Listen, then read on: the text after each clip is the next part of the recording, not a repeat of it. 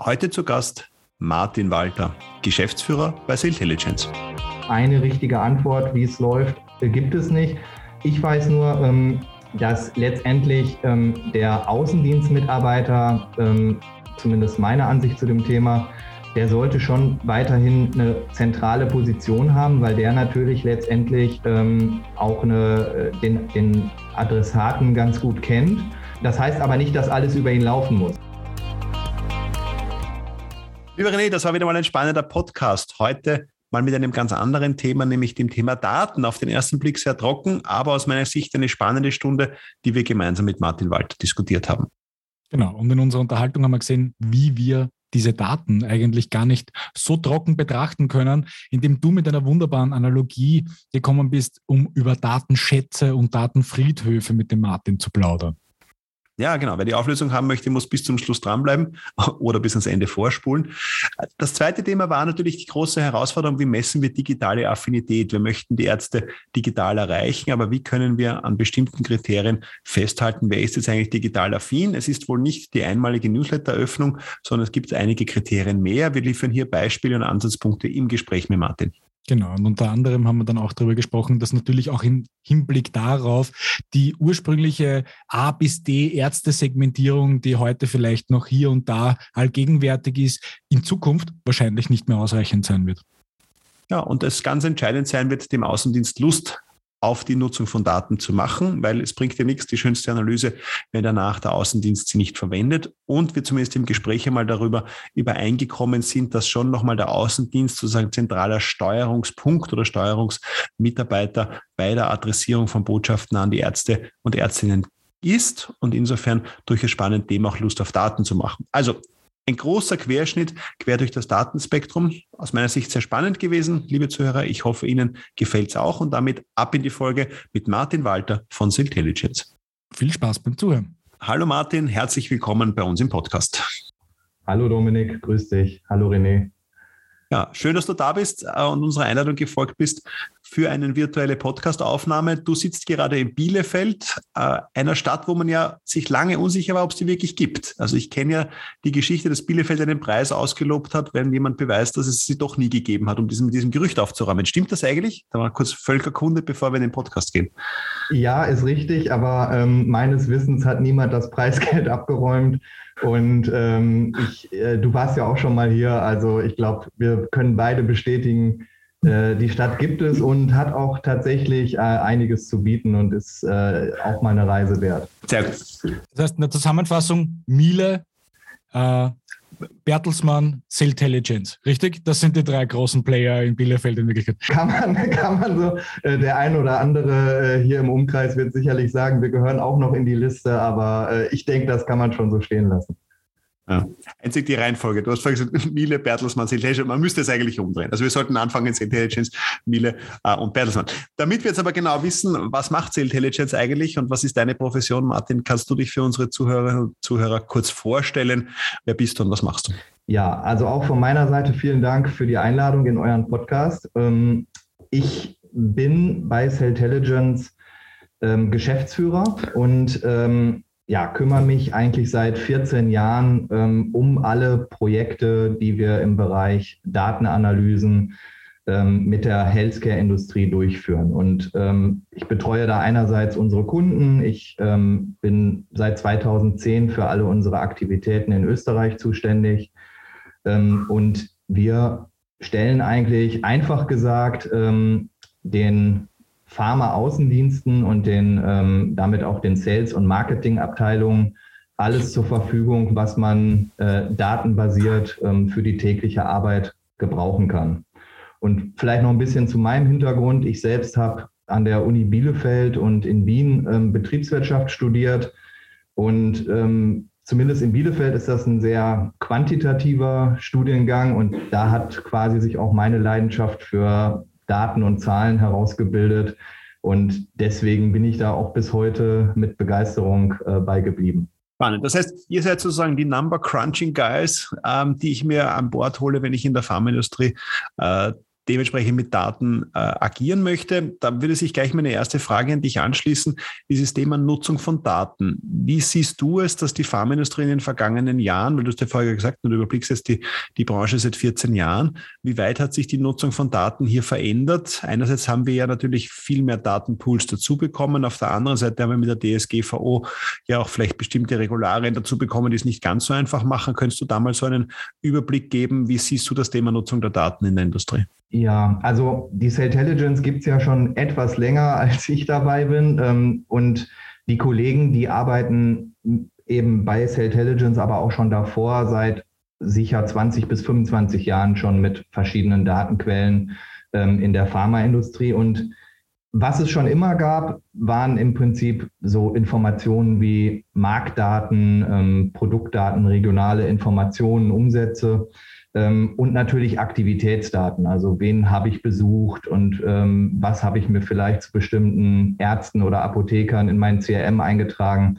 Ähm, das gibt es schon ganz, ganz lange. Und ähm, was sich aber aus meiner Sicht tatsächlich ähm, stark verändert hat, ist, ähm, dass, dass man auch die Entscheidungen, die im Außendienst ähm, zu treffen sind, also so Stichworte, wen möchte ich denn eigentlich besuchen, oder wie groß sollte mein Außendienst sein, in welchen Gebieten sollte der arbeiten, dass sich die in den vergangenen 15 Jahren ganz, ganz stark gewandelt haben von diesen klassischen Bauchgefühlentscheidungen hin zu ähm, datenbasierten Entscheidungen. Also sprich, ich habe äh, in meiner Anfangszeit ganz häufig ähm, ja, ähm, Industriemitarbeitern, äh, ähm, Vertriebsleitern etc. gegenüber gesessen, ähm, die, die tatsächlich, ähm, wo ich erstmal näher bringen musste, was eigentlich überhaupt der Mehrwert von Daten ist und wie das so ein Bauchgefühl vielleicht auch sinnvoll ergänzen kann ähm, und, und wie man eben, eben nicht nur immer auf die vielleicht Top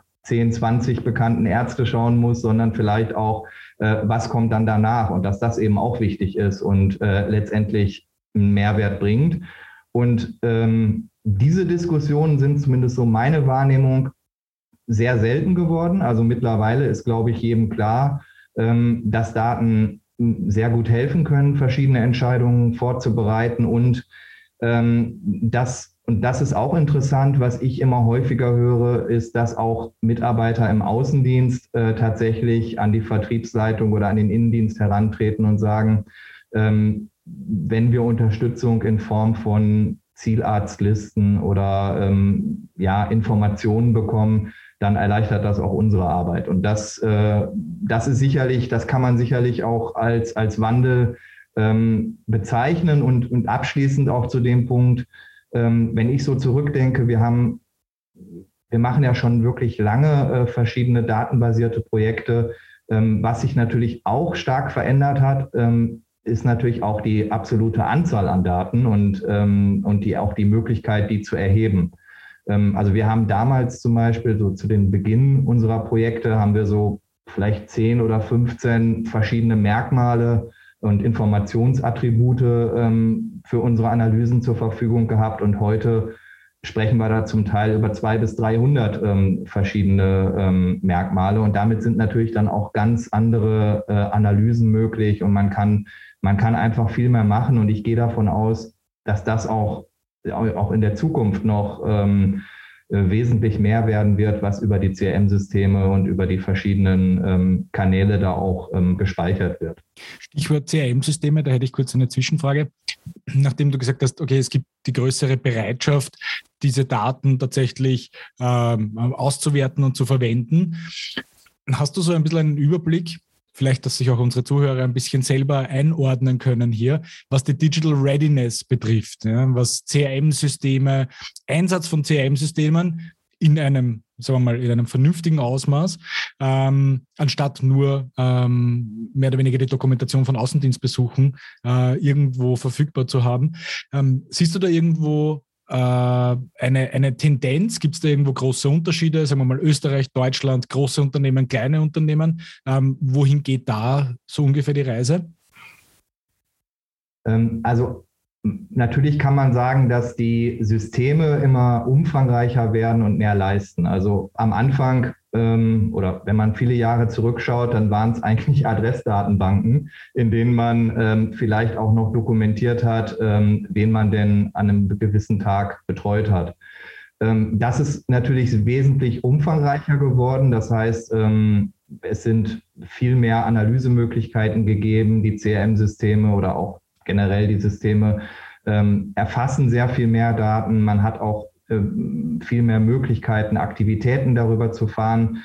Ähm, aber das ist auch so ein zweischneidiges Schwert. Also ich habe ähm, durchaus schon ähm, mit ein paar Kunden gesprochen, die haben gesagt, naja, einerseits haben wir zwar irgendwie viel mehr Daten zur Verfügung und viel tollere Systeme als früher, aber die Anforderungen sind dadurch auch gestiegen, die zu bedienen, dass wir im Endeffekt ähm, vielleicht dann doch oft wieder bei der klassischen Excel-Liste landen, weil wir da halt irgendwie noch selber was mitmachen können, ohne äh, die schwierigen Abfragen ähm, im System fahren zu müssen. Und das, das ist so ein bisschen die Herausforderung, dass man das natürlich mehr Information letztendlich auch erfordert, dass man einerseits Spezialisten ähm, dafür hat, die diese Informationen ja verwertbar machen ähm, und dass man auf der anderen Seite letztendlich gerade im Außendienst ist das natürlich total wichtig, wieder zu ganz pragmatischen ähm, Ergebnissen kommen muss. So nach dem Motto, das ist ein A-Arzt oder der, denjenigen muss ich häufig betreuen oder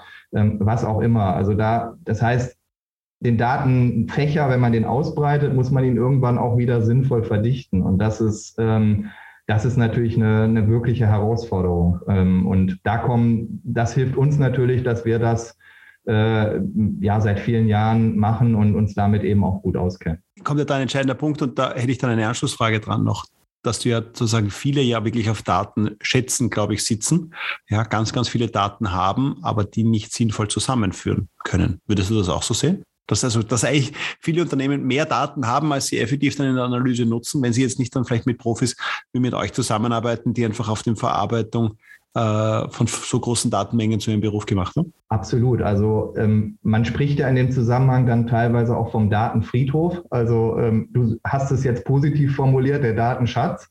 Ähm, der kann aber auch schnell zum Datenfriedhof werden, wenn ich ähm, eben einfach nur äh, sag ich mal, Masse in meine Systeme integriere und nicht so wirklich weiß, was ich damit nachher machen soll. Dann habe ich nämlich im Endeffekt ähm, vielleicht sogar mehr Konfusion, als wenn ich nur wenige Daten betrachtet hätte. Ähm, und, und das ist, und deswegen gibt es halt ganz viele Initiativen auch in den Unternehmen, ähm, dass man diesen Bereich ausbaut. Also das gibt es nicht nur in der Gesundheitsbranche, sondern ich sag mal, jeder Mittelständler bis hin die Weltkonzerne äh, vielleicht schon etwas länger, aber ähm, da gibt es überall Initiativen, dass man Data Scientisten oder äh, Data Teams aufbaut, die diese Daten halt auch in irgendeiner Form nutzbar machen. Oft ist in der Praxis noch nicht so ganz klar, ähm, ja, wie mache ich das? Weil die Daten erfordern ja immer auch Fragen. Ähm, also ich kann nur sinnvolle ähm, Analysen machen, wenn ich auch weiß, welche Fragen will ich denn eigentlich damit beantworten. Ähm, und, und das ist so, ist so ein Prozess, der muss sich teilweise entwickeln. Im Außendienst und in den, im Gesundheitsbereich ähm, gibt es da zumindest bei manchen Fragestellungen schon ein bisschen längere Historie. Also ich sage mal sowas wie ähm, Potenzialanalysen beim Arzt oder Targeting-Fragestellungen, die, die sind eigentlich schon seit vielen Jahren etabliert. Das ist sicherlich bei so einem Maschinenbau, Mittelständler ähm, noch ein ganz anderes Level. Ne? Aber ähm, das heißt nicht, ähm, wenn wir jetzt über die Digital Readiness sprechen, ähm, dass man da schon am Ende angekommen ist. Also auch da gibt es, glaube ich, noch wahnsinnig viele Möglichkeiten und ähm, ich bin mir da eigentlich sicher, dass da auch noch, äh, noch viele Fragen uns jetzt noch gar nicht bekannt sind, die wir dann damit beantworten könnten in Zukunft. Ne? Also das heißt, das ist aktuell hält sich das so ein bisschen die Waage. Ich habe neue Datenquellen, ich überlege dann, was sind eigentlich meine Fragen und wie kann ich die, diese beiden Themen dann zusammenbringen. Aber wenn wir über das Thema Datenquellen sprechen, kannst du ein Beispiel uns geben oder vielleicht ein bisschen einen Überblick geben? Wo bekommt ihr jetzt eure Daten her? Ich hätte mal soweit verstanden, dass ihr sagt, okay, gut, für eure Analysen könnt ihr einerseits Daten nutzen, die der Kunde bereits hat. Also sage ich mal Daten, die in seinem bestehenden CRM-System drinnen sind. Was kommt dann noch dazu? Also was habt ihr noch an Datenquellen, so wenn wir ein bisschen über Kategorien sprechen, die es da gibt? Was kommt da noch dazu? Weil, wenn ich es richtig verstanden habe, ist ja sozusagen die, eine Selbstauskunft durch den Arzt ähm, nur in den seltensten Fällen dann eigentlich eine Datenquelle, die ihr nutzt. Also wir haben eine Marktforschung gemacht und mit dem Dr. X direkt geredet. Ja, ist schon möglich, aber ist eigentlich eher dann nur ein kleiner Anteil. Groß, große Anteile haben wir dann eher, sage ich mal, äh, dann Drittdaten unter Anführungszeichen, die irgendwo erfassen können. Kannst du uns da kurz einen Überblick geben? Ja, ähm, also genau, wie du erwähnt hast, äh, wir schauen natürlich immer auf das, was schon bekannt ist, weil ähm, unser Ansatz ist eigentlich der zu sagen, je mehr Schichten oder je mehr Datenquellen ich grundsätzlich miteinander verknüpfe, umso belastbarer wird nachher eigentlich auch meine, meine, werden meine Schlüsse, die ich daraus ziehen kann. Und ähm, wir versuchen halt, diese ähm, internen Daten dann mit weiteren Daten zu verknüpfen, die einerseits ähm, ja, vom, von einem Adressanbieter kommen können. Also dass ich zum Beispiel weiß, ähm, wenn wir jetzt mal auf, auf Ärzte schauen, ähm, was, was haben die für Zusatzfachgruppen oder ähm, in was, äh, was weiß man eigentlich über die Praxis oder die Ordination? Ist die jetzt, ist da nur ein Arzt alleine? Sind da andere? Wie setzt sich die, setzt die, sich die Praxis zusammen? Ähm, und dann gibt es natürlich noch einen Bereich, der ja eigentlich schier äh, unerschöpflich ist. Das ist so der Bereich Desk Research. Ähm, das heißt, man kann natürlich auch ähm, wahnsinnig viele Quellen noch ähm, zusätzlich anschauen, ähm, die öffentlich zugänglich sind, die aber sehr natürlich sehr mühsam in der, in der Erfassung sind. Also das heißt, es gibt ähm, beispielsweise verschiedene ähm, Arztforen, ähm, Arztsuchplattformen, wo Patienten nach gewissen Parametern suchen können. Es gibt ähm, Patientenbewertungsplattformen, zum Beispiel ähm, ja, DocFinder oder in Deutschland Yameda. Ähm, es gibt natürlich die Homepages der Ärzte, äh, es gibt ähm, ja irgendwelche Erkrankungswebseiten, wo Spezialisten genannt sein können. Ähm, man kann sich Publikationen anschauen und du merkst schon oder ihr merkt schon, dass das nimmt, also man kann da beliebig weit äh, äh, weitermachen, wenn man halt entsprechend ähm, ja Zeit und aber auch letztendlich dann geeignete Suchstrategien ähm, anwenden kann. Und die größte Herausforderung ist dann oft einerseits natürlich ähm, systematisch äh, diese verschiedenen Informationen zu erfassen und auf der anderen Seite aber auch die wieder zusammenzuführen, weil ähm, natürlich ist es so für das menschliche Auge, ist der ähm, Dr. Meyer ähm, an, in einem bestimmten Ort, ist natürlich klar der gleiche wie in der zweiten Datenquelle. Ähm, aber das ist eben auch nicht ganz einfach, diese Daten dann auch, wenn ich da aus zehn verschiedenen Informationsquellen ähm, irgendwas zu einer Person finde, das auch nachher wieder strukturiert ähm, und, und auch in, in endlicher Zeit, sage ich mal, mhm. ähm, dann wieder zusammenzuführen. Vielleicht ähm, da gleich einmal auch den Perspektivenwechsel zu treiben. Also jetzt sammle ich meine Daten, zum, nehme jetzt mal an, okay, ich habe ein System, in dem ich die Daten theoretisch aufbereiten könnte. Wie ist da aus eurer Erfahrung ähm, die Aussagekraft und dann eben auch die Verwendung dieser Daten? Also in welche Richtungen gehen die? Ähm, ja, also wenn du damit Datenkategorien meinst, ähm, die man so betrachten kann, dann schauen wir abhängig von den Fragestellungen auf, auf, auf ähm, unterschiedliche äh, Dinge. Zum einen, ähm, wenn man zum Beispiel beim Thema der Potenzialanalysen sind, ist, dann ist natürlich zunächst mal interessant, wer beschäftigt sich denn überhaupt mit einer bestimmten Erkrankung oder wer hat Patienten dafür? Und dann ähm, kann man jetzt ich nehme mal so ein Allerweltsbeispiel, Diabetes, ähm, dann kann ich natürlich schauen, wer hat vielleicht eine Zusatzfachrichtung Diabetologie im einfachsten Fall. Ähm, aber vielleicht ist es auch wichtig ähm, zu wissen, wer wird irgendwo als Experte gelistet oder bei wem äh, gibt es, äh, sind die Patienten ganz begeistert von der Behandlung. Und wir versuchen eben diese verschiedenen Facetten passend zur Fragestellung auch zusammenzuführen. Im in einem anderen Kontext, wenn man vielleicht äh, weniger das Potenzial wissen will, sondern mehr, ja, wie affin ist denn ein Arzt zum Beispiel für digitale Kanäle, dann würde ich vielleicht auf andere Themen schauen. Also bietet der zum Beispiel eine Videosprechstunde an oder ist der in den sozialen Netzwerken irgendwie aktiv? Ähm, also das hängt immer davon ab, was, was meine Frage ist, auf welche Datenkategorien ich dann auch schaue. Jetzt haben wir ja gesagt, eine der wesentlichen Quellen ist auch die unternehmensinternen Daten, also sozusagen ein bisschen als Ausgangsbasis, also als Grundlayer. Wie siehst du hier die Entwicklung in den letzten Jahren? Weil wenn ich jetzt, sage mal, an deine Anfänge bei Intelligence zurückgehe, also ungefähr 15 Jahre, das war noch ungefähr meine Anfänge in der Industrie, da war natürlich vieles noch stark paper-based. Da hat man gesagt, dieses klassische Targeting, wie liegt der Arzt, wie, wie viel Scheine hat der jetzt auf die österreichische Geschichte, also wie viele Patienten äh, betreut er. Da sind natürlich jetzt viele Dinge dazugekommen, wie das Thema digitale Affinität im Sinne von, hat er einen Newsletter abonniert, wie oft hat er den aufgemacht, etc.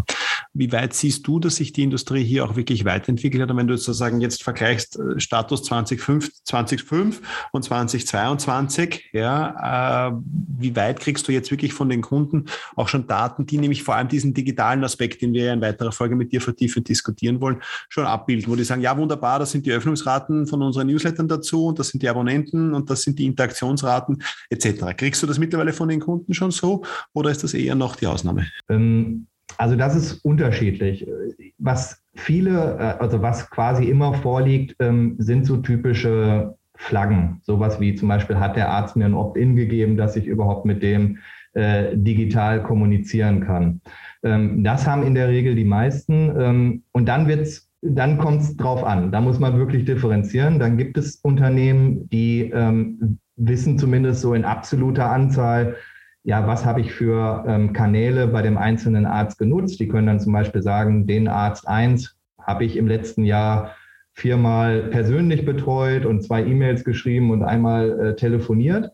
Ähm, es kann aber auch tatsächlich so weit gehen, dass man wirklich ähm, auch Daten ähm, zur Verfügung bestellt, äh, zur Verfügung gestellt bekommt, wo man dann wirklich sieht, okay, es wurde dieses Produkt besprochen, ähm, der Arzt äh, hat die E-Mail geöffnet oder nicht, ähm, es, es, das Webinar hat so und so lange gedauert, ähm, was auch immer. Also das, das kann sehr unterschiedlich sein.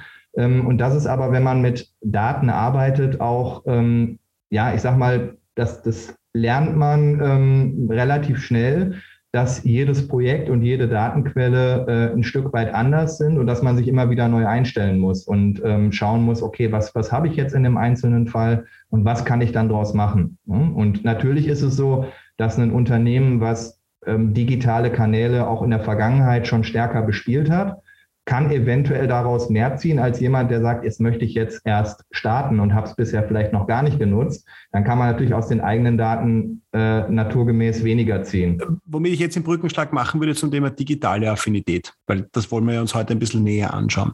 Können wir mal versuchen, uns zu nähern, wie, wie, können wir aus den Daten heraus versuchen, digitale Affinität zu machen? Ich mache mal einen Versuch. Also ich, ich werfe mal so die ersten Themen in die Runde.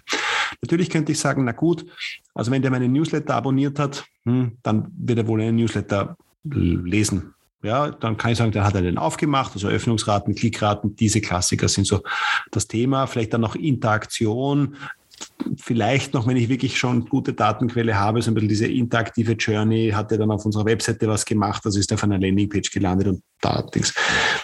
Das wäre mal so der erste Shot. Was sind so Daten, die du sagst, sind spannend, wenn ich jetzt wirklich die digitale Affinität versuche zu adressieren? Warum? Und damit rolle ich vielleicht noch einmal ganz kurz zurück dass wir das uns auch da nochmal einig sind und mich, da freut mich natürlich von euch beiden auch die Sichtweise dazu. Wir haben ja aus meiner Sicht die Herausforderung, dass wir natürlich mit den Datenanalysen, die, sage ich, ihr bisher gemacht habt, immer sehr stark den Außendienstversuche zu steuern. Der ja in dem klassischen Pharma-Modell, dieses klassische, ich steige in mein Auto, ich fahre zum Arzt und dementsprechend ich besuche den physisch vor Ort das war der Business Case eigentlich, ne? pandemiebedingt. Jetzt die Situation, na gut, ich möchte den jetzt nicht nur physisch besuchen, sondern auch virtuell besuchen, brauche dafür aber digital affine Ärzte, weil ich sonst schlicht und ergreifend nicht durchkomme, weil die sagen, na, sie brauchen mir einen Anruf und interessiert kein, kein Videocall. Also das vielleicht noch als kurzer Pre-Roll ähm, zu meiner Frage. Daher, wir wissen, okay, Newsletter abonniert, ja, nein, aber deswegen musste er noch nicht unbedingt gerne einen Videocall oder einen telefonischen Call haben und die virtuelle Betreuung. Daher jetzt äh, Staffelübergabe an dich und auch, glaube ich, in weiterer Folge René, weil das ist ja auch oft ein Thema, dieses Thema Content-Aufbereitung bei euch. Wie identifiziere ich jetzt digital affine Ärzte? Genau, also was du sagst, ist ja völlig richtig. Man steht jetzt aktuell vor der Frage, wie kann man dieses klassische Modell der Vorortbesuche sinnvoll ergänzen.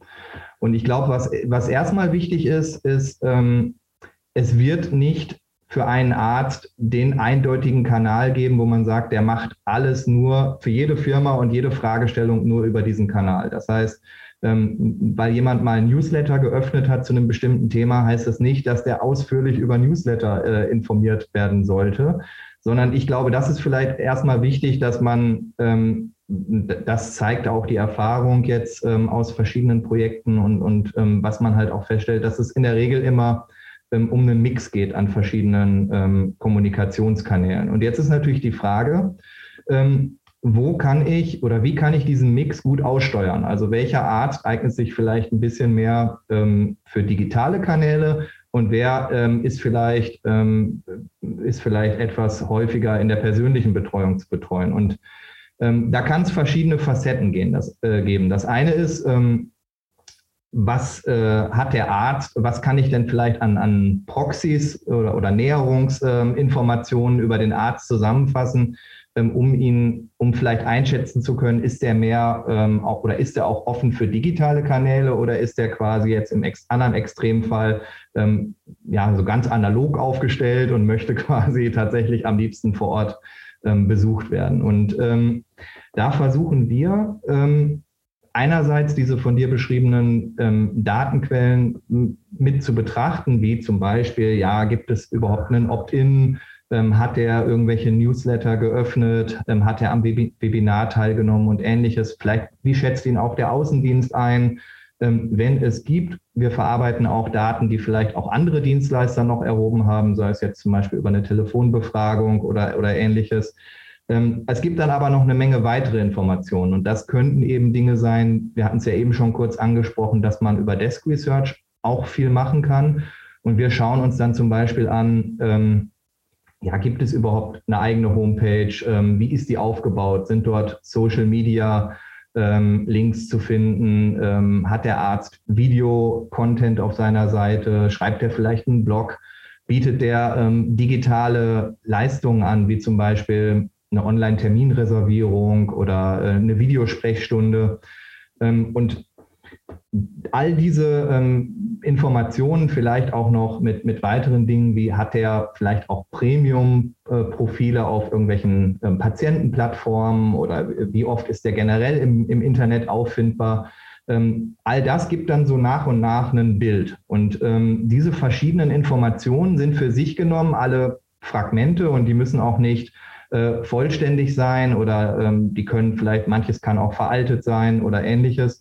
Ähm, und deswegen ist es halt wichtig, dass man, dass man immer verschiedene Schritte berücksichtigt. Das eine ist die erstmal Informationsbeschaffung und das zweite ist dann aber auch die Kombination dieser Parameter äh, und die Schlüsse, die ich daraus ziehe. Das heißt, ich muss die dann auch eigentlich übereinander legen, diese verschiedenen Informationen und dann reicht vielleicht eine Newsletter-Öffnung noch nicht, um zu sagen, der Arzt ist wirklich digital affin, äh, sondern wenn dann hinzukommt, dass ich sehe, okay, der bietet auch gewisse Leistungen an, der ist sehr gut auffindbar, der ähm, und ich habe einfach wesentlich mehr Marker, die dafür sprechen, dann erhöht das natürlich letztendlich meine Wahrscheinlichkeit auch, dass ihn diese Kanäle auch ähm, besser erreichen als vielleicht jemanden, der da, ähm, der schon das Opt-in verweigert hat und zu dem ich gar nichts finde. Vielleicht, vielleicht ein paar Gedanken dazu. Also ich unterschreibe ähm, sehr viele von den Dingen, die du gesagt hast. Ich glaube, eine Falle, in die viele Firmen heutzutage tappen, ist zu sagen, wenn mein Arzt einmal einen Newsletter aufgemacht hat, ja, und wir reden dann noch nicht von einem Klick im Newsletter, ja, aufpassen, ähm, stelle ich somit schon seine digitale Affinität fest. Ich glaube, dass das schon eine, eine, eine große Falle ist, in die viele hineintappen. Ähm, ich glaube auch, man muss vielleicht ein bisschen unterscheiden zwischen ähm, digitaler Affinität, wie wir es jetzt eigentlich hier nennen, ähm, einen Grad der Digitalisierung. Also ich würde jetzt auch ähm, die Hypothese aufstellen, nur weil ein Arzt ein Online-Buchungssystem auf seiner Webseite hat, oder im Umkehrschluss ein Arzt, der vielleicht überhaupt keine Webseite hat, dass der nicht zumindest auch eine digitale Bereitschaft hat. Also ich denke, jetzt diese, diese ganz strikte Kategorisierung von Ärzten aufgrund von, von, von einzelnen Mustern, denke ich mir, da sind, da sind viele Fallstricke irgendwo versteckt ja, auf, auf diesem Weg. Ähm, wo ich aber aus unserer Erfahrung auch heraus zustimmen würde, ist, ähm, dass, ich, dass ich natürlich einen anderen Zugriff auf jemanden habe, der zumindest äh, eine E-Mail-Adresse besitzt ja, die jetzt vielleicht eine eigene Adresse hat und keine Gmail-Adresse ist, beispielsweise. Ähm, und der natürlich auch öfter auf, auf digitale Inhalte zugreift. Ich glaube, wo man aber tatsächlich mit Daten in Zukunft auch einen großen Mehrwert erzielen kann. Und da wäre jetzt spannend, wieder auch die die, die Tiefe der Daten, die ihr wirklich sammelt. Also nicht nur klickt ihr den Newsletter an oder nicht, sondern, äh, oder Entschuldigung, öffnet ihr den Newsletter oder nicht, sondern auch auf welche Themen klickt ihr, wo geht wirklich die Tiefe der Informationsbeschaffung über digitale Kanäle hin. Dass das in Zukunft, glaube ich, für die Firmen viel entscheidender wird, nämlich diese personalisierten, zugeschnittenen Inhalte in den jeweiligen Kanälen, die relevant sind, wirklich aufzusetzen. Ähm, weil ähm, wenn wir jetzt beispielsweise auch darüber nachdenken, du hast gesagt, man kann sich auf Webseiten auch ja anschauen äh, oder man kann sich generell darüber erkundigen über Desk Research, wo Ärzte beispielsweise schon äh, publiziert haben. Jetzt kann ich natürlich mit einem Arzt, der bereit ist zu publizieren, ganz andere Inhaltsangebote geben als jemand, der nichts publiziert. Das heißt, wir sprechen da ja von der Personalisierung von Information. Und äh, auch auf ein anderes Gespräch noch, und das ist mein letzter Gedankengang zu dem, ähm, ist auch, über welche Kanäle ist welcher Arzt bereit, welche Informationen zu bekommen. Ja, ähm, und, und da die abschließende, sehr kontroversielle Frage, ja, Dominik, die darfst du jetzt aufgreifen, ja, wenn du möchtest, ähm, ist die Frage, wo ist denn tatsächlich, weil wir diskutieren sehr oft drüber als, als Background-Information, wo ist denn tatsächlich noch der Mehrwert eines persönlichen Besuches des Außendienstmitarbeiters bei einem Arzt, bei ihm in der Praxis? Wo ist der inhaltliche und tatsächliche Mehrwert? Und ich glaube, das rauszufinden, geht jetzt nicht nur alleine, und jetzt schließe ich wieder den Kreis zurück, mit öffnet der die E-Mail oder öffnet er die nicht, das herauszufinden. Ja, also ich, ich würde dem ja hundertprozentig zustimmen, was du sagst. Und ich meine, es ist ja in der Fall auch deckungsgleich, dass der Martin ja auch das Gleiche sagt, zu sagen, wir müssen aufpassen, es kann nicht ein Einzelmerkmal kann nicht eine Grundsatzentscheidung auslösen, ne? sondern nach dem Motto, sondern ich muss hier ein bisschen mehr Sherlock Holmes sein und sozusagen die Dinge zusammenfassen, muss vier, fünf, sechs, sieben Kriterien haben, die mir eine digitale Affinität zum Beispiel oder was auch immer jetzt dann auslösen können und nicht der, der einfach geöffnete Newsletter. Die, die, die spannende Frage ist, glaube ich, dass wir halt manchmal in diese Falle tappen, ja, weil es halt dann leicht ist, ne, so nach dem Motto, ja, und das ist halt nicht, da muss ich nicht kompliziert rechnen, sondern ich kann sagen, ich schaue mal die Öffnungsstatistik meiner Newsletter-Software an vielleicht, ja, sage ich, aha, okay, die machen das auf, und dann wird das durchaus das Thema sein. Ich glaube, wir haben ja eben viele Themen, die da auch dabei mitspielen, dann so nach dem Motto, es gibt ein paar politische, so nach dem Motto, wen will ich wo wie erreichen? Und natürlich auch in weiterer Folge, und damit kehre ich zu dem Datenschatz, Datenfriedhof-Thema ein bisschen zurück, die Herausforderung, die sich ja für mich jetzt ergibt, so, jetzt stelle ich fest, wie du auch aus meiner Sicht richtig gesagt hast, René. Gut, also der, der möchte gern dreimal im Jahr angerufen werden und fünfmal besucht werden und der nächste möchte zweimal besucht und sechsmal angerufen werden, der nächste möchte gar nicht angerufen der nächste möchte nur angerufen werden. Ja? Und der eine hätte gern die Studie per Videokonferenz, der nächste hätte gern die Studie erklärt und so. Also es wird ja extrem kompliziert. Ja? Und jetzt kehre ich nochmal in den letzten Jahren zurück. Früher war das leicht. Da gab es ABC-Targeting. Ja, und die A-Ärzte haben wir zwölfmal im Jahr besucht, die B-Ärzte achtmal und die C-Ärzte haben wir viermal im Jahr besucht. Immer mit der, sage ich mal, plus minus mit der gleich ausgestalteten Botschaft. Und daraus ergibt sich, glaube ich, jetzt dann die Challenge. Ne? Die sicher auch nochmal spannend, Daten, Martin, äh, ja, auf, in euren Datenanalysen, ja, wenn ich jetzt im Außendienst die Liste in die Hand drücke, was macht denn der dann mit dieser Liste? Also was macht er mit all den PS, die dann sozusagen in dieser Datenanalyse drinnen stehen, wenn er sagt, wie jetzt? Habe ich acht Erste am ersten Tag dort stehen und soll ich jeden anders betreuen? Ja, wie stellt sich das in der Praxis vor? Ich habe 250 Kunden. Wie sollten das eigentlich funktionieren? Ja, und damit spiele ich mal den Ball jetzt wieder zu Martin weiter, ähm, wie man das jetzt eigentlich auflösen könnte.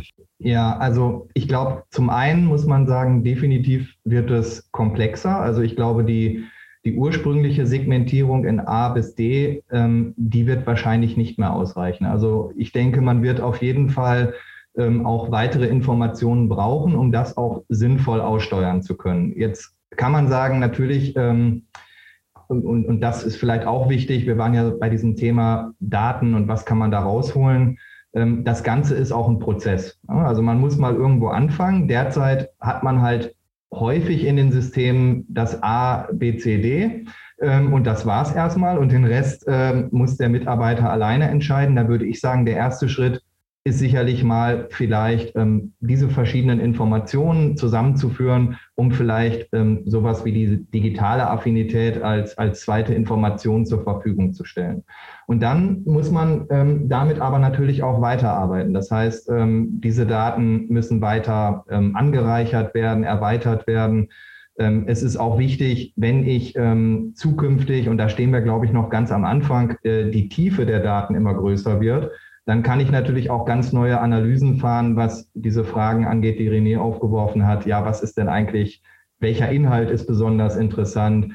Und, ähm, und die Klammer schließt sich dann, ähm, dass man natürlich im Hintergrund immer auch ein Konzept und eine Gesamtstrategie braucht. Also es hilft natürlich nichts zu sagen, ähm, okay, äh, der Arzt möchte jetzt ein Webinar, aber ich habe überhaupt kein Material dafür oder der Mitarbeiter ist gar nicht darauf geschult, ähm, wie ich das überhaupt sinnvoll abhalte. Ähm, das heißt, da müssen jetzt viele Zahnrädchen ineinander greifen ähm, und es gibt an verschiedenen Stellen viel zu tun. Also zum einen geht es darum, erstmal diese Informationen zu erheben, wer überhaupt über gewisse Kanäle erreichbar ist. Dann wird die Planung wesentlich ähm, komplexer und komplizierter. Da braucht, braucht man sicherlich auch neue Tools. Also ich glaube, der Sales Action Plan, wie der noch wie der eigentlich immer gemacht wurde, dass man eine Excel-Liste hat, wo der Mitarbeiter die äh, Besuchsanzahl daneben plant hinter die Segmentierung. Äh, das wird wahrscheinlich so ohne weiteres aus den Gründen nicht mehr gehen. Ähm, und man wird also vielleicht eher auch ähm, das in digitalen Tools planen müssen, dass man auch die anderen Abteilungen, das Marketing und so dazu holen kann und weiß, wann braucht man welche Informationen und Materialien. Ähm, und es wird sicherlich auch ähm, wichtig sein, ähm, auch diese Kompetenzen zu schulen. Ähm, und auf der anderen Seite möchte ich aber sagen, du hast gesagt, ähm, früher ist man nur zwölfmal zum Arzt hingegangen. Ähm, ich glaube, dass tatsächlich ähm, die guten und engagierten Außendienstmitarbeiter immer schon auch so eine Art Multichannel ähm, gemacht haben. Also die haben auch in der Vergangenheit schon den Arzt mal angerufen und gesagt, okay, wie sieht es denn aus nächste Woche? Oder wenn noch eine Information fehlte, die nochmal nachgeliefert und auch nicht immer persönlich vor Ort. Also ich kann mir, ich glaube schon, dass der Außendienstmitarbeiter das äh, grundsätzlich orchestrieren kann. Wenn er aber äh, die Informationen und auch die Tools hat und eben auch ähm, die technischen Möglichkeiten. Weil letztendlich sind wir mal ehrlich, ähm, man weiß eigentlich schon ganz gut, was, wie, wie man den einzelnen Kunden sinnvoll bekommen kann und, und was jetzt, was jetzt gerade notwendig ist. Und ich glaube, ähm, das muss man jetzt halt nur in ein sinnvolles Gesamtkonzept überführen und auch entsprechend ähm, unterstützen. Und das ist eben derzeit noch recht neu. Also man hat jetzt, glaube ich, seit, seit der Corona-Pandemie vorrangig auf das Thema ja, wie kann ich jetzt erstmal per Telefon oder per E-Mail möglichst viel viele Leute erreichen, aber es ging noch gar nicht darum, ja, ist das äh, in den einzelnen Aktionen, baut das aufeinander auf oder nicht? Ähm, hat der Mitarbeiter jetzt äh, schon die Fähigkeiten da, dafür voll aufgebaut oder fehlt da noch irgendwas? Brauchen, und, und das muss jetzt alles nachfolgen. Und da sind wir, und vor der Herausforderung stehen, glaube ich, würde ich mal behaupten, nahezu alle Unternehmen. Mhm. Da kann ich auch vielleicht eine kleine Anekdote dazu erzählen. Also ich habe einen Kunden, ein Pharmaunternehmen in Deutschland, die ähm, beispielsweise ihre Außendienstmitarbeiter in der Pandemie dazu gebracht haben, dass sie natürlich ihre Besuche jetzt über WebEx abhalten beispielsweise. Ja, jetzt ist das auch nicht das ein, zu, am, am, einfachsten zu verwendende System, aber das Problem war, dass keiner von diesen Mitarbeitern im Außendienst oder auch im Innendienst teilweise gewusst hat, wie sie mit diesem Tool umgehen, geschweige denn natürlich die Ärzte auf der Gegenseite. Ja, also da gibt es natürlich schon einmal der Grad der Digitalisierung in der ganzen Landschaft, jetzt nicht nur bei den Unternehmen selber, und ich nehme das auch mit von dem, was du jetzt gerade gesagt hast, Martin, ist natürlich ein wesentlicher Faktor. Ja, also der Digitalisierungsgrad im Unternehmen. Wo ich wo ich nochmal ansetzen möchte, ist, wir sprechen sehr viel von Nutzung von Kanälen. Ja, ich denke aber trotzdem, dass ein wesentlicher Punkt auch ist, tatsächlich zu sagen, ähm, wo, wo habe ich denn, ähm, wo habe ich denn wirklich relevante Inhalte für all diese Informationen? Und ich gebe dir vollkommen recht. Ja? Ähm, die guten Außendienstmitarbeiter, so wie du sie bezeichnet hast, konnten immer schon mit mehreren Kanälen umgehen. Ja? Aber ich glaube, das sind auch diejenigen, die gewusst haben, welche Fragen relevant sind für ihre Ärzte. Und ich glaube, da setzt sehr viel an. Und da wäre jetzt gleich wieder die Frage zurück an dich, ja? Ähm, nämlich die inhaltliche Tiefe der Informationen, die ihr sammelt aus unterschiedlichen Quellen. Ja, jetzt über die digitale Affinität hinaus. Ja, Dominik, du musst dann wieder zurückrudern, ja, wenn das jetzt in eine, in eine andere Richtung geht. Aber mich interessiert das jetzt einfach diese inhaltliche Tiefe von Informationen, die die Firmen ähm, zur Verfügung gestellt bekommen auf der einen Seite, sammeln und dann in weiterer Folge natürlich auch entsprechend einsetzen mit dem Außendienst.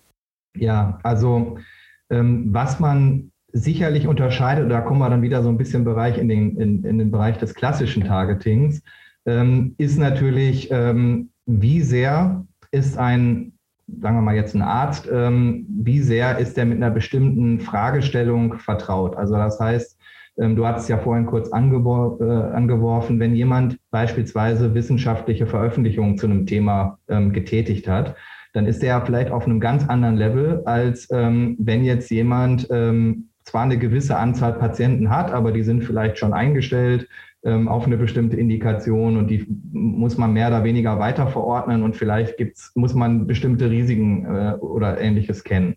Ähm, dann ist natürlich, äh, und, und das lässt sich natürlich schon äh, mit Daten auch ähm, letztendlich betrachten. Also wie groß ist quasi das Expertenwissen in, in einem, für eine bestimmte Fragestellung. Und das kann natürlich auch ähm, quasi unterstützen die Frage, ähm, welche Informationen braucht diese Person. Ja, es gibt ja auch viele Unternehmen haben ja neben dem klassischen, ähm, neben dieser Potenzialkomponente auch so, so eine zweite Komponente, die nochmal sagt, okay, auf welcher Stufe ist denn jemand im, im Sales-Prozess? Also sprich, ähm, ja, ist das schon ein erfahrener Anwender oder ist das jemand, der gerade jetzt die ersten Erfahrungen macht?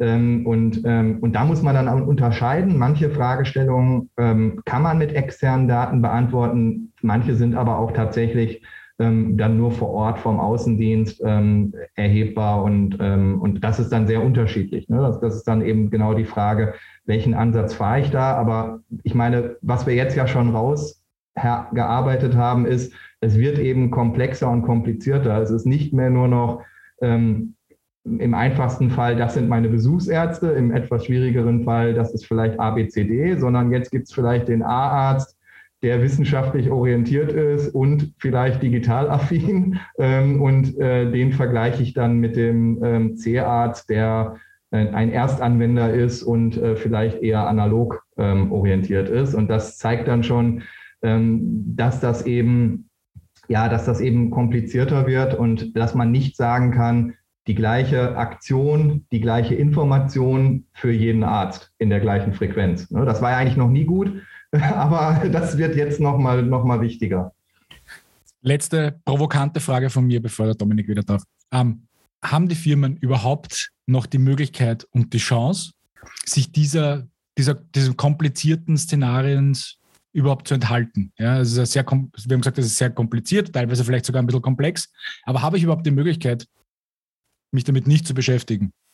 Ähm, ja, das ist, also ich sag mal, ähm, ich würde sagen, ähm, letztendlich ist es so, dass erfolgreiche Unternehmen auf lange Sicht immer ähm, ja, gewisse Dinge vielleicht etwas innovativer umsetzen, sei es äh, in ihrer, in ihrer ähm, Produktentwicklung, dass sie besonders viele innovative Therapien haben, oder sei es eben auch in ihren Ansätzen, die sie, die sie fahren. Das heißt, ähm, und das heißt natürlich nicht, dass alles immer sofort funktionieren muss. Ne? Also ähm, ich glaube nur, wenn man ähm, gewisse Dinge äh, ständig äh, immer das Gleiche macht, dann wird das, ist das eine Zeit lang, ähm, kann man das gut machen, aber das nutzt sich auch irgendwann ein bisschen ab. Und ich denke, äh, eine gewisse Veränderung, und das heißt jetzt nicht jedem Trend hinterherlaufen, sondern einfach eine Weiterentwicklung hin zu den Bedürfnissen. Und die Bedürfnisse auf Seiten der Ärzte, die haben sich halt geändert. Ne, wir sind nicht mehr in, in dem Szenario, und ich glaube, das ist auch nochmal ganz, ganz wichtig, und da kommen wir, glaube ich, auch nicht mehr hin, äh, dass man sagt, der Arzt ähm, sitzt in seiner Ordination oder Praxis und der Außendienstmitarbeiter kommt, wann er möchte und sagt dem Arzt, ähm, was er halt gerade zu sagen hat. Ähm, und der Arzt ist glücklich. Das, das hat sich ja eigentlich schon länger geändert. Der Zugang wurde zum Teil schwieriger, vor allen Dingen, wenn man aufs Krankenhaus schaut. Aber es geht auch, und das hat sich ja insbesondere jetzt durch Corona und die anderen Kanäle nochmal ganz stark geändert. Ähm, es geht grundsätzlich bei uns ähm, mehr da, also im Gesundheitsbereich, aber auch in der gesamten Gesellschaft, mehr dazu hin, dass ich die Informationen, die mich interessieren, über den Kanal, der mir jetzt, ähm, der, der für mich passt, dass ich die eigentlich auf diesem Wege optimalerweise bekommen möchte. Und ich sage mal, je mehr ich Informationen so bereitstelle, dass sie auch äh, den Adressaten passend erreichen, umso wahrscheinlicher ist es auch, dass er die Information auch wirklich erhält und ähm, daraus was machen kann. Ja, aber den Adressaten erreichen ist für mich eben der zentrale Punkt und der wird ja in diese Diskussion oft ausgespart und das führt mich dann wieder zum zurück, dass das sicher auch eure Arbeit vielleicht, schauen wir mal gleich, was eine Antwort sein wird, beeinflussen wird, weil wir haben ja eines gesehen, dass ja die komplette Veränderung der Kommunikation weiterhin ganz, ganz stark auf dem Außendienst Mitarbeiter umgelegt wird. Ja, also der ist für das Gebiet zuständig und der ist daher für die Betreuung der Mitarbeiter, der, der Ärzte zuständig oder Ärztinnen. Und das wird aber aus meiner Sicht die spannende Frage, weil wenn wir jetzt feststellen, und das ist ja mal die Grundfrage, ich muss mir überlegen, so nach dem Motto, welche Merkmale muss ich erheben, damit ich überhaupt weiß, was kann ich, also ich muss mir vorher überlegen, welche Tools habe ich zur Verfügung, um mir nachher zu überlegen, weil was bringt mir, sage ich einmal, dass ich weiß, dass der einen LinkedIn-Account hat, ja, wenn ich ihn vielleicht dort gar nicht erreichen kann, weil ich die Ressourcen nicht habe. Das ist sicher auch nochmal so eine Henne-Ei-Problematik, was habe ich zuerst? Ne? Überlege ich mir jetzt erst die Daten oder überlege ich mir erst, welche Tools will ich eigentlich spielen? Ja? Und dann hätten wir aber, sage ich, in zweiter Folge hätten wir ja, und da bin ich sehr gespannt, da habe ich noch selber keine klare Antwort, diskutiere es aber viel. Habe ich in Zukunft einen Außendienstmitarbeiter, der Omnichannel, sage ich einmal, alles betreut. Teilweise, wie du sagst, die Guten haben das immer schon ein bisschen gemacht, aber ehrlich gesagt, die Komplexität nimmt natürlich schon immens zu. Oder habe ich in Zukunft jemanden, wo ich sage, das ist mein Face-to-Face-Außendienstmitarbeiter, der ist vor Ort unterwegs, das ist der, der im Auto sitzt. Und ich habe parallel dazu einen Digital Rap, der jetzt diese ganzen digitalen Kommunikationskanäle wie E-Mail, Newsletter, Webinare, äh, Social-Media-Interaktion etc. dementsprechend steuert ich glaube, das wird nochmal eine zentrale Frage sein, weil das würde natürlich dann auch einen Unterschied machen, weil dann würdest du ja plötzlich sagen, okay, warte mal, ich muss den Arzt eigentlich ja unterschiedliche Außendienstmitarbeiter zuweisen und dann wird es ja endgültig extrem kompliziert. Oder ich muss es dann total wiederum reduzieren. Sage ich, okay, es gibt drei Personas und die drei Personas sind nur digital nichts face-to-face und genau das Gegenteil vielleicht und dann irgendwann dazwischen. Also die Frage ist auch, ob wir nicht im Sinne dieser Vielfalt an Daten nicht auch eigentlich immer sagen müssen, okay, gut, aber wir müssen ein bisschen die Kirche im Dorf lassen und es auf ganz einfache Konzepte wieder herunterbrechen, weil es auch nicht abbildbar ist. Ich gebe nur dazu ein Beispiel. Also ich habe vorher darüber gesprochen, ABC-Ärzte, in welcher Reihenfolge die zu besuchen sind und wie oft und so weiter.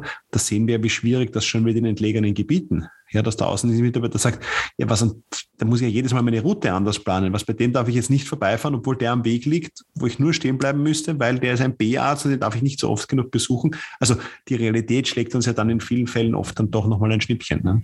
Ja, und ich denke, ähm, das, was du sagst, da gibt es auch jetzt keine eindeutige Antwort, was genau wird die Zukunft sein, weil ich glaube, ähm, man wird zum einen sehen müssen, letztendlich werden ja alle Aktivitäten gemacht, damit ähm, die Kunden, die, die Ärzte letztendlich ihre Informationen bekommen. Und man, es wird auch ein bisschen davon abhängen, ähm, welche ähm, Wege und Mittel angenommen werden und was gut funktioniert und was vielleicht weniger gut funktioniert. Und das muss auch nicht ähm, für die ganze Industrie gelten. Also es kann durchaus Produkte oder Unternehmen geben, wo bestimmte Konzepte ganz gut funktionieren ähm, und, und bestimmte Fragestellungen. Ähm, und in anderen Bereichen, also ich möchte mal sagen, jetzt sagen wir mal, wir haben ein Produkt, was nicht so erklärungsbedürftig ist.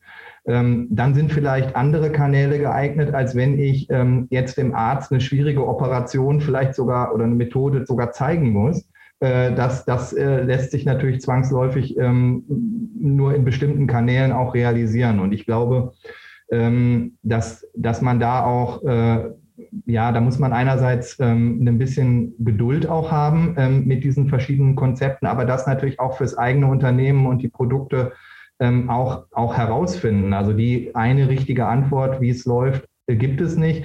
Ich weiß nur, ähm, dass letztendlich ähm, der Außendienstmitarbeiter, ähm, oder so ist zumindest meine Ansicht zu dem Thema, der sollte schon weiterhin eine zentrale Position haben, weil der natürlich letztendlich ähm, auch eine, äh, den, den Adressaten ganz gut kennt Ähm, das heißt aber nicht, dass alles über ihn laufen muss. Ne? Aber ähm, letztendlich ist es, glaube ich, wichtig, ähm, dass, dass dieses Wissen und auch diese Kompetenz auch gut mit eingebunden wird.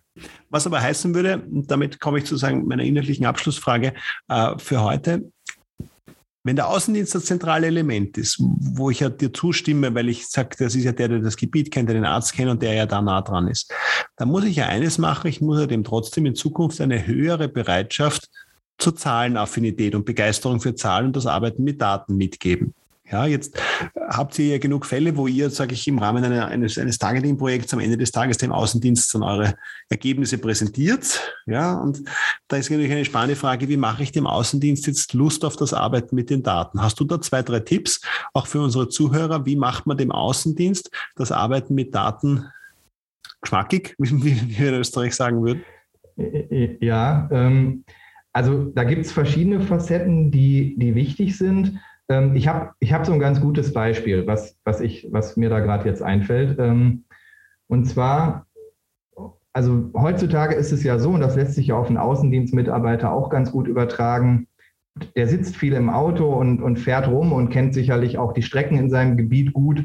Ähm, aber dennoch ist es so, dass eigentlich kaum noch jemand mit dem Straßenatlas im Auto rumfährt, sondern fast jeder nutzt sein Navigationsgerät, weil man einfach ähm, Unfälle, Staus, äh, andere Routen und so weiter damit einfach wesentlich besser ähm, organisieren kann, als wenn man halt immer an der Tankstelle anhalten würde und müsste nochmal schauen, wo fahre ich denn jetzt eigentlich lang. Und ich glaube, das ist eben auch im Umgang mit Daten das Wichtige. Man braucht einerseits, ähm, muss man den Mehrwert irgendwo natürlich sehen. Das heißt, ähm, die Daten sollten, und das ist, glaube ich, immer wichtig, wenn man solche Projekte durchführt, weniger als, als Kontrollinstrument verstanden werden und, und dazu genutzt werden, dass man im Nachgang sagt, naja, was haben wir denn eigentlich im letzten Jahr gemacht? Äh, und waren das denn überhaupt die richtigen und warum waren wir nicht bei diesen Ärzten, ähm, sondern man muss das Ganze eigentlich ähm, so aufsetzen oder das zeigt eigentlich die Erfahrung, dass das am erfolgsversprechendsten ist, ähm, dass man eben die Daten auch wirklich als eine Unterstützungsmöglichkeit ähm, verkauft äh, an den Außendienst und damit hat man natürlich auch eine hohe Akzeptanz.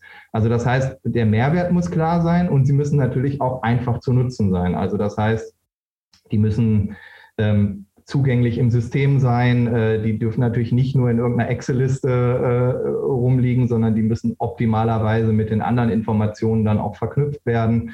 Ähm, und ich muss natürlich auch ähm, das ist, glaube ich, auch wichtig, was oft vergessen wird.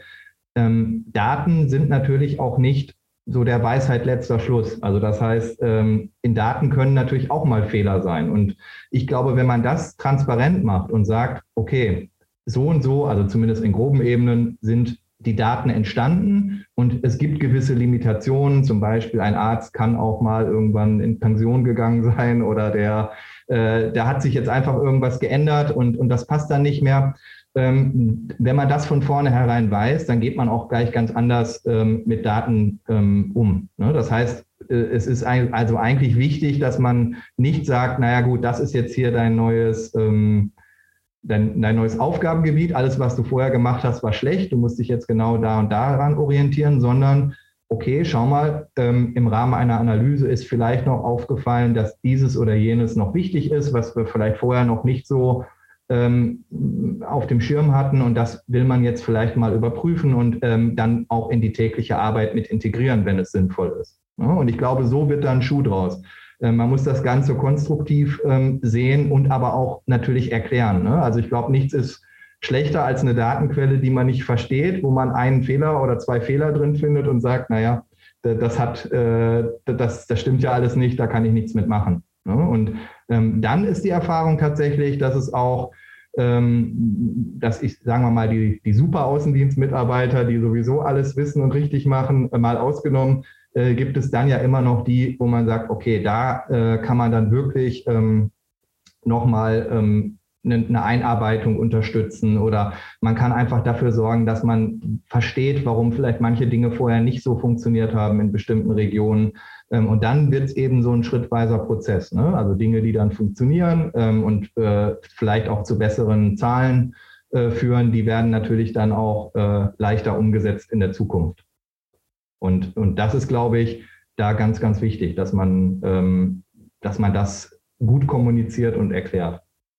Denkst du, Denkst du, dass da so eine gewisse Data Literacy, um jetzt noch einmal Dominiks Frage zu konkretisieren, ähm, notwendig ist beim Außendienst, um all diese Daten im täglichen, in der täglichen Arbeit wirklich selber zu verstehen und zu interpretieren? Und, und, und oder muss die vielleicht so in Form eines Data Storytellings so aufbereitet sein, äh, von Unternehmensseite, wer auch immer jetzt dafür zuständig ist, Sales Manager, Marketing, Unternehmensführung, wer auch immer, ähm, Data Scientist, was auch immer als Data Analyst, ähm, in so einer Art und Weise, dass man tatsächlich A mal ähm, Lust drauf bekommt und B auch tatsächlich die komplette große Story versteht? Oder ist es tatsächlich auch im täglichen Bedarf wirklich mit den Daten was anfangen zu können? Also ich glaube, ähm, was man, also grundsätzlich würde ich sagen, das Profil eines Außendienstmitarbeiters von der Persönlichkeit, die notwendig ist, um Informationen äh, gut transportieren zu können, ähm, ist jetzt nicht zwangsläufig das gleiche Profil, was ein Data Analyst hat. Also das heißt, ähm, ich würde daher sagen, die, äh, die Mitarbeiter, die sich sehr gut mit Zahlen auskennen, die sind dann oft äh, auch vielleicht sehr wissenschaftlich orientiert. Und, und, das ist aber vielleicht nicht der Standard äh, oder der typische Außendienstmitarbeiter. Und daher würde ich sagen, gewisse ähm, Basiskompetenzen sind gut und wichtig und die werden sicherlich auch noch wichtiger, weil ähm, weil es eben einfach darum geht, dass man zukünftig viel mehr Bälle in der Luft halten muss. Ähm, und da muss man, glaube ich, einfach auch wissen, worauf soll ich da schauen. Aber letzten Endes muss es wieder in einfache Botschaften übersetzt werden. Und ähm, ich glaube, das ist halt wichtig, weil ähm, wir werden wenn wir sagen, der Mitarbeiter soll die Datenanalyse machen und wir sagen, naja, hier hast du jetzt zehn Informationen, mach was draus, ähm, dann wird da nicht, dann wird da, werden da zehn verschiedene Strategien rauskommen. Und ich glaube, diese Vorarbeit, die muss, die muss schon mal erledigt werden, dass man sagt, okay, wir haben gewisse Ideen. Ähm, es gibt natürlich Freiheitsgrade und ähm, das ist ja auch gerade bei, bei Außendienstlern wichtig, dass man eben auch nicht alles vorgegeben hat, sondern auch gewisse Autonomie auch hat. Aber ich glaube, man muss halt beides zusammenführen und dann ähm, kann es auch funktionieren. Und dann wird aus dem Datenfriedhof der Datenschatz. Richtig. Was für ein Schlusswort. Uh, Martin, vielen herzlichen Dank für deine Sichtweise auf das Thema Daten. Gibt es aus deiner Sicht jetzt noch so zwei, drei To-Dos, Botschaften, die du der Industrie jetzt da über den Ether schicken möchtest, wo du sagst, das sollte sich die Industrie zum Thema Daten, Datennutzung, Datenaggregation anschauen, äh, sozusagen ins Hausaufgabenheft schreiben? Ähm, ja, also ich glaube, ähm, es gibt schon einige Ansätze in fast allen Unternehmen. Also ich glaube, jedem ist bewusst, dass man Dinge auch anpassen muss ähm, für die Zukunft. Und ähm, was ich immer wieder mitkriege, die Fragen sind eigentlich oft die gleichen. Ne? Es beginnt, worüber wir am Anfang gesprochen haben, diese Fragen, wer ist überhaupt über welche Kanäle zu erreichen, ähm, wie kann ich das Ganze sinnvoll planen? Brauche ich dafür neue Tools im Vergleich zur klassischen Excel-Liste? Ähm, ich muss mir Gedanken darüber machen, welche Konsequenzen hat ein anderes Arbeiten auch vielleicht auf meine KPIs und meine Reporting-Tools, weil ich vielleicht nicht mehr nur auf den Besuchsschnitt pro Tag äh, schaue, sondern auch, auch andere Themen wichtiger werden. ich muss die Mitarbeiter natürlich technisch fit machen, aber sicherlich auch inhaltlich auf andere Kommunikationskanäle schulen und was sicherlich auch ganz wichtig ist, ich muss mir auch ein Gesamtkonzept ähm, überlegen und wissen, wie können diese verschiedenen Rädchen dann ineinander greifen, wie stelle ich sicher, dass ich ähm, geeignetes Material habe, dass ich ähm, und dass es auch eine quasi eine runde Story wird letztendlich. Und ähm, das ist also, das klingt schon nach einer ganzen Menge und ich glaube, wir, wir stehen auch aktuell wirklich vor einer großen ähm, Herausforderung, äh, das auch zu bewältigen. Aber ich denke, da ist auch keiner allein. Ne? Also diese, diese Frage, die haben, ich, ich höre eigentlich kaum ein Unternehmen, was sagt, wir sind mit allem fertig und haben diesen Prozess schon komplett äh, hinter uns. Ähm, und das Gute ist natürlich, ähm, dass man ähm, aus diesen unterschiedlichen Konzepten und Ansätzen natürlich auch dann zumindest auf unserer Seite als Beratungsunternehmen, aber natürlich auch auf Seite der Unternehmen dann jeweils was mitnehmen kann. Ne? Also auch Dinge, die vielleicht nicht so gut funktionieren, daraus kann man natürlich auch wiederum was lernen und dann in der Zukunft auch anders machen. Ich bemühe mir einmal nochmal unsere Analogie. Es geht daher vom Datenfriedhof zum Datenschatz und die Schatzsuche geht weiter. Großartig, ja. Ähm, sehr gut. Martin, vielen herzlichen Dank. Ja. Ich hoffe, ich sehe eure äh, mittelschmunzelnden Gesichter zu meiner Analogie. Ich freue mich darüber. Ähm, ihr vielleicht ein bisschen, aber damit muss ich jetzt leben. Nein, nein, wir freuen uns mit dir. Wir freuen uns mit dir, Dominik. Ja, ja, doch, wir, wir lachen mit. ja, danke, danke. Es ist, es ist total lieb von euch. Martin, vielen herzlichen Dank, dass du äh, bei uns im Podcast warst. Podcast warst. Ähm, war spannend, jetzt das Thema Daten mit dir zu beleuchten. Wir wünschen dir weiterhin viel Erfolg für Intelligence. Ja, wer Targeting machen möchte, äh, glaube ich, hast du nichts dagegen, wenn man dich anruft, wenn man dich anschreibt, wenn man dich auf LinkedIn kontaktiert, also Multichannel-mäßig äh, bist du tiptop erreichbar. Ähm, in diesem Sinne alles Gute. Vielen Dank fürs Dabeisein. Ich danke euch beiden. Danke, Martin. Ciao, ciao. An dieser Stelle, wie immer, der Aufruf, Wunsch und die Bitte an Feedback, Kommentare, Anregungen, Wünsche, Beschwerden oder ähm, wer sich einmal selber gerne hier als Gast mit uns über diverse Themen unterhalten möchte, kontroversiell oder nicht, möge sich bitte bei uns melden. Gerne Kommentare in unserem, auf unserer LinkedIn-Seite, Facebook-Seite oder Instagram vielleicht auch oder per E-Mail an Dominik oder mich.